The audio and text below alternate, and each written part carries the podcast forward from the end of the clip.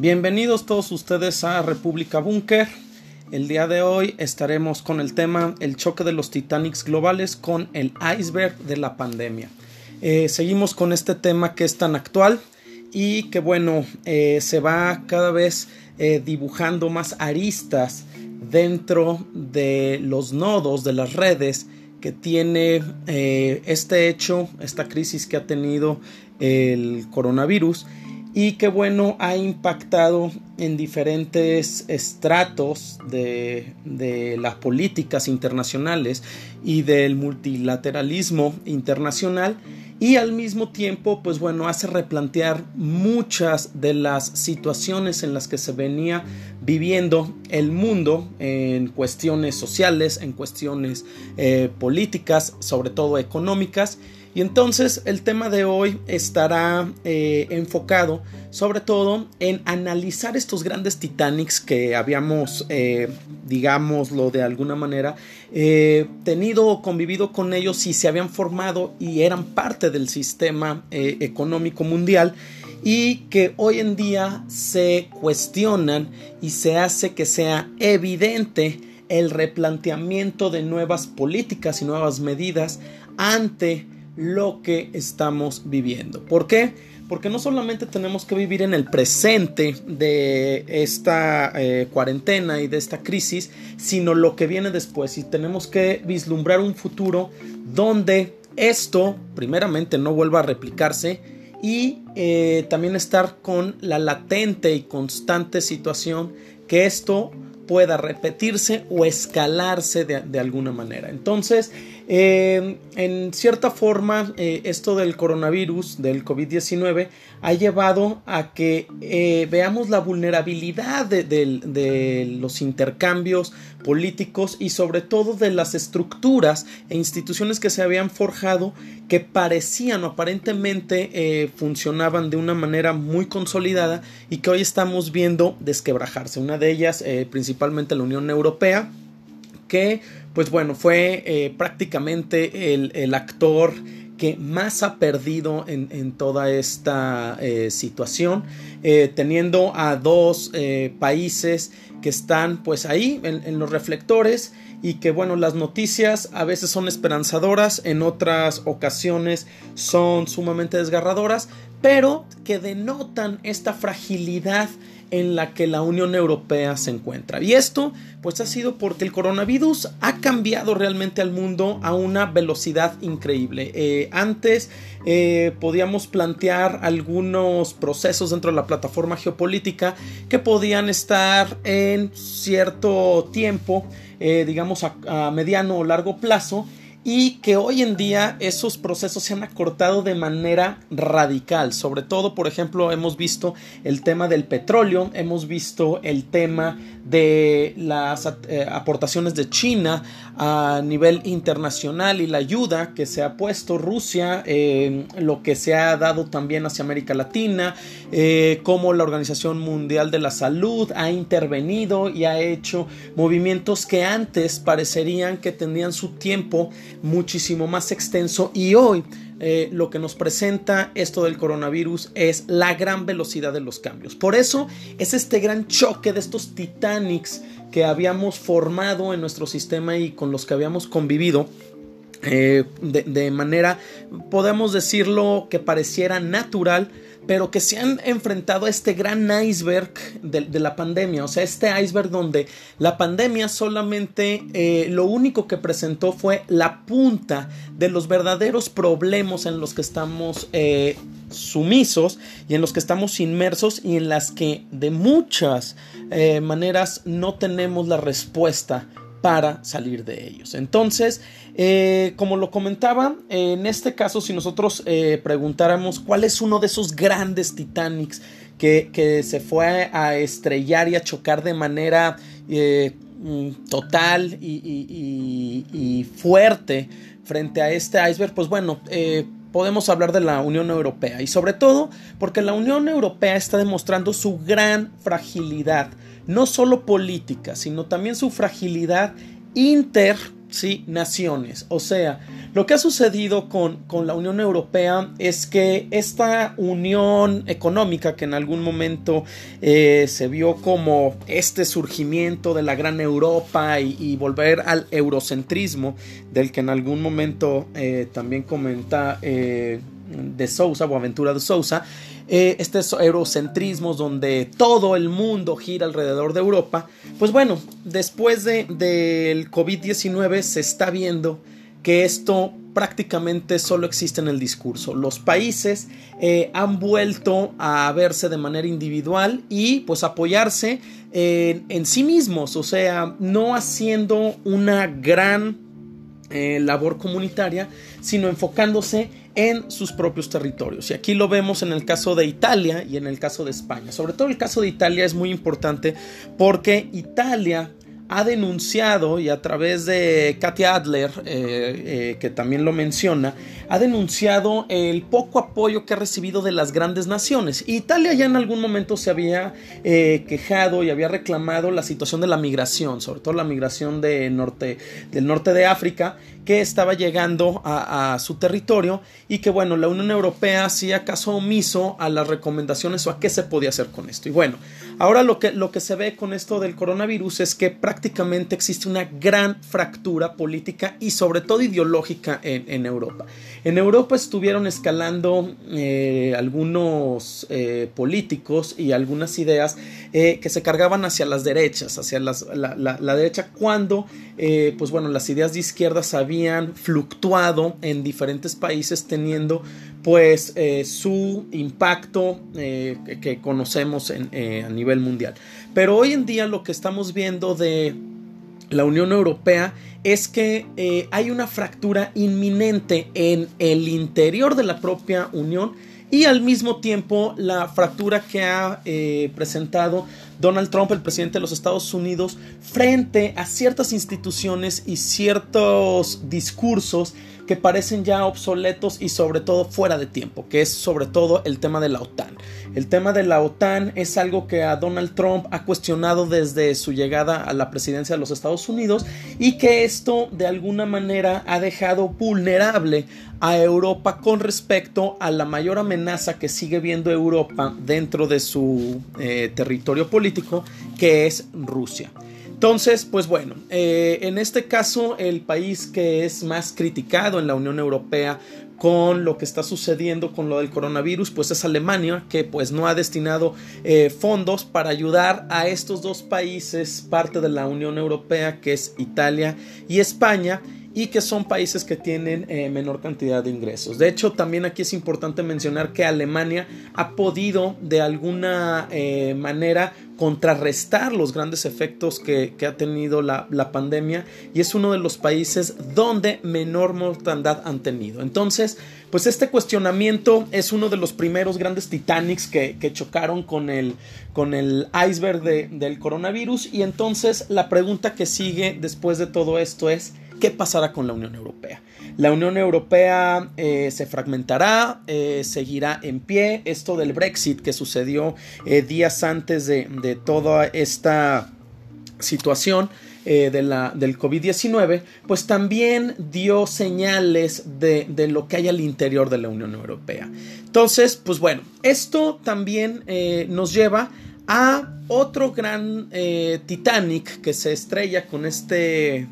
este iceberg, que es la revalorización del Estado. ¿Cómo se estaban configurando los estados? Y sobre todo los estados se estaban configurando con esta apertura y esta globalización, esta globalidad donde el intercambio comercial entre los países, el intercambio a nivel global, era visto como algo que nos estaba llevando al progreso y nos estaba llevando también a la generación de riqueza y por lo tanto, pues bueno, también a tener un mundo que estuviera hiperconectados, ¿sí? como lo mencionaba Marshall McLuhan en, la aldea global, esta hiperconexión que podemos llegar a, tener entre los países, no solo a nivel comercial, sino a nivel cultural, a nivel social, a, a niveles de interacciones virtuales, etc. Y esto también ha llegado a replantear mucho si esto ha sido una ventaja o se convirtió en la gran desventaja del coronavirus. O sea,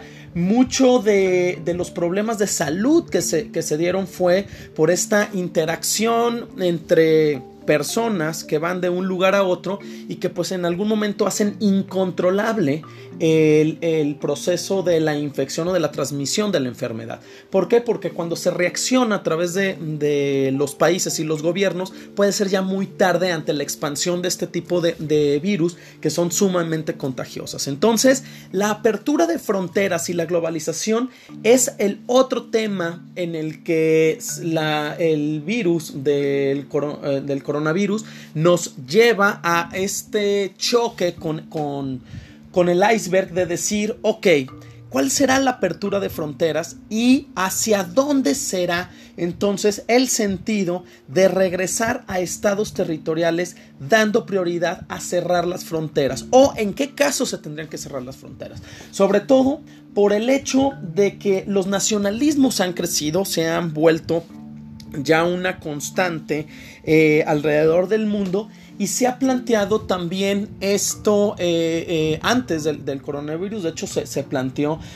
prácticamente con las crisis económicas donde dicen, bueno, cuando afecta a un país una, una crisis, afecta realmente a todo el mundo. Entonces, ¿qué podemos hacer con esto de la globalización? Entonces, esto es otra muestra de lo que el Estado puede llegar a, otorgar, ofrecer y al mismo tiempo está obligado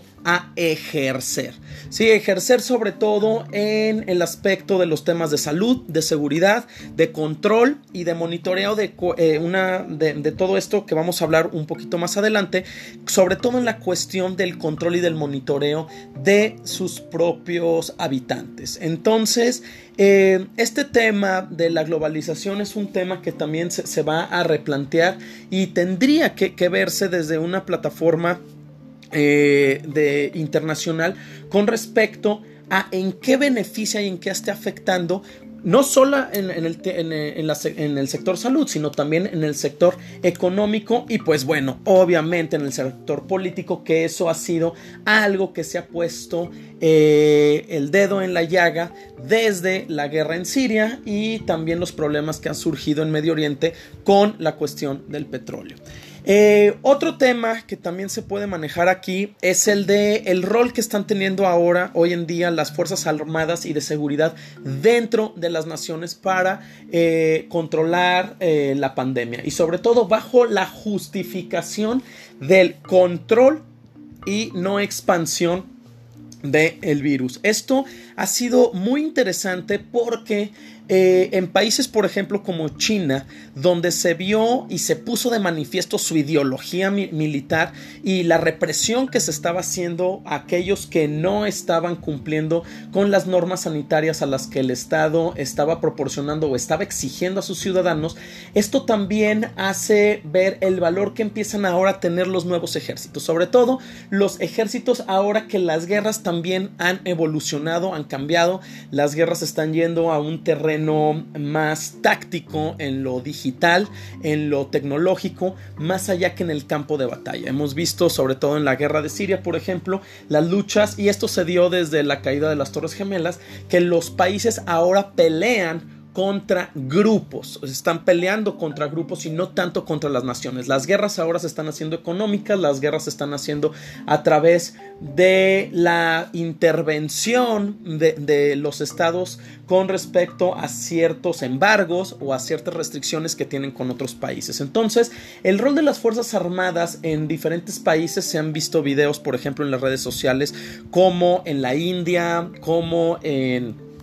en la propia China, etcétera, cómo estas represiones también están haciendo que el, planteamiento de lo que son los ejércitos funjan con una nueva estructura. Y pues bueno, otro de los temas importantes aquí es el choque que han tenido las redes sociales y la distribución de la información con respecto a convertirse en un verdadero actor político cultural. Sobre todo por lo que hemos eh, estado viendo, escuchando y a través de estos eh, confinamientos, cuarentenas, en los que eh, prácticamente las redes sociales son la, el medio masivo de información y es donde viene de un lado para otro este, toda esta información y por lo cual ahí entramos en esta situación de lo que mencionabas del control y la,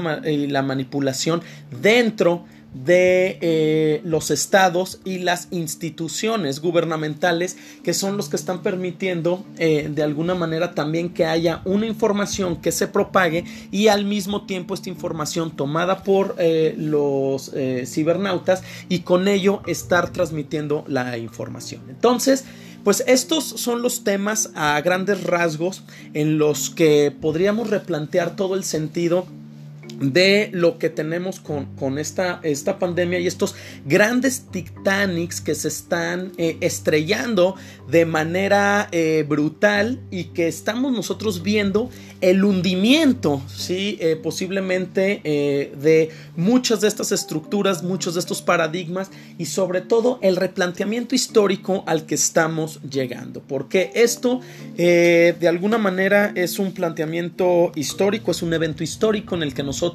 eh, estamos viviéndolo y que pues a nosotros nos toca vislumbrar el futuro. Eh, todo esto nos lleva a un cuestionamiento sobre las medidas que se están tomando, sobre todo eh, por parte de las instituciones y los estados en sus diferentes representaciones con respecto al aislamiento y control hacia la población. ¿Por qué? Porque ahora los gobiernos están fungiendo como esos entes de protección de las naciones. Están siendo esta figura en la que se presenta como aquellos que tienen el poder o al menos tienen una respuesta eh, eh, para lograr que esto se vaya mitigando. Y entonces eh, esto genera una gran pregunta por el impacto social que tiene con respecto al sentido de las garantías, derechos y al comportamiento social que estamos teniendo.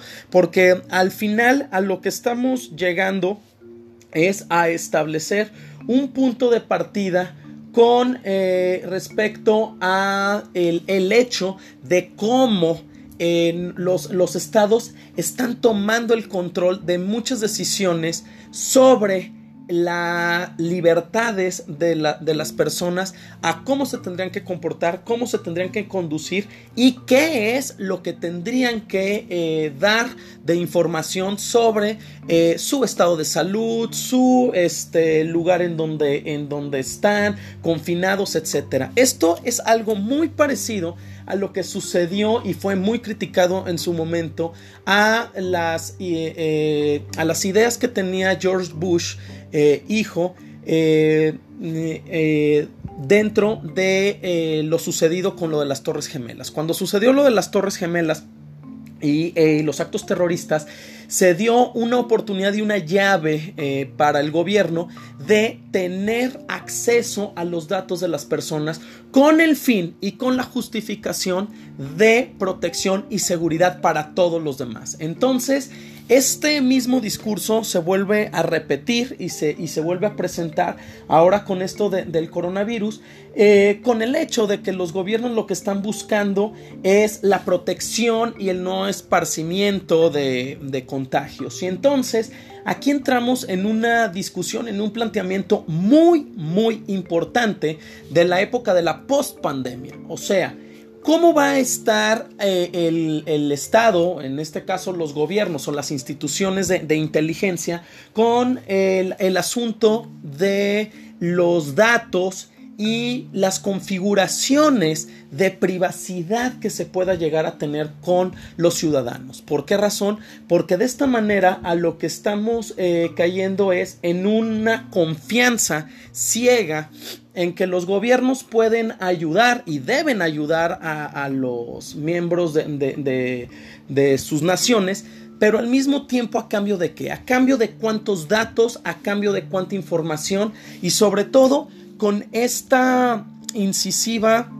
eh, proyección y sobre todo supervisión de hacia dónde se están moviendo las personas, dónde es donde están ocurriendo los contagios y pidiendo al mismo tiempo esta información de eh, dónde, eh, dónde, se han presentado los contagios, etcétera. Podemos verlo de, alguna manera que es algo obvio que tendrían que hacer eh, los gobiernos y algo que compete completamente a las secretarías de salubridad de los diferentes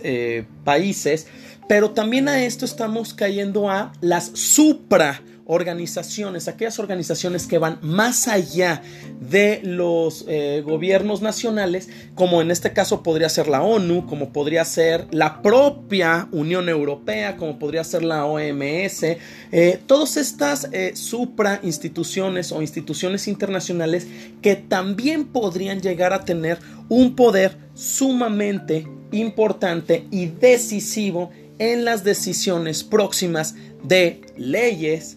de garantías, de establecimiento de eh, derechos y al mismo tiempo de la reconfiguración social en la interacción entre el Estado y las personas. Esto es lo que al final nos está llevando el, coronavirus a, a replantear y a reflexionar mucho y pues como lo hemos mencionado, a ver si esto puede ser aprovechado por algunos eh, líderes eh, eh, de gobierno, algunos políticos, algunos dirigentes, con el, asunto del el control de las poblaciones. Al final, lo que estamos entendiendo es que es inminente caer en el hecho del control, sobre todo a nivel de, de salubridad, por eh, que no tenemos eh, todavía el conocimiento, o si se tiene el conocimiento, no se ha expresado de esta manera, de cómo llegar a parar este tipo de situaciones o de pandemias que de un tiempo, de un espacio muy corto, pueden llegar a causar tan terrible situación como la que estamos viviendo hoy en día. Entonces, para concluir, a lo que llegamos es eh, que podemos mencionar que tenemos muchos temas que eh, plantearnos, muchos temas que analizar dentro de lo que está sucediendo hoy en día y sobre todo las reconfiguraciones que se están dando a través de de lo que sucede día a día. Eh, países que luchan y que están luchando por encontrar alguna manera ya no de eh, mitigar los efectos, sino de controlar lo que está sucediendo al interior de, sus naciones y otros eh, aspectos donde nosotros también podemos llegar a decir políticamente hacia dónde se va a mover este mundo. Este mundo ha pasado de ser un mundo eh, de dos bloques a ser un mundo policéntrico. Tenemos ya eh, centros en Asia, un centro eh, neurálgico como lo es China, tenemos un centro neurálgico como puede ser América Latina y su impacto con la situación de mano de obra, tenemos un, el epicentro que puede ser Estados Unidos y que se está moviendo realmente. Entonces, pues bueno, eh, con esto eh, concluimos. Les agradezco estar una vez más con nosotros aquí en República Búnker, plataforma geopolítica. Gracias.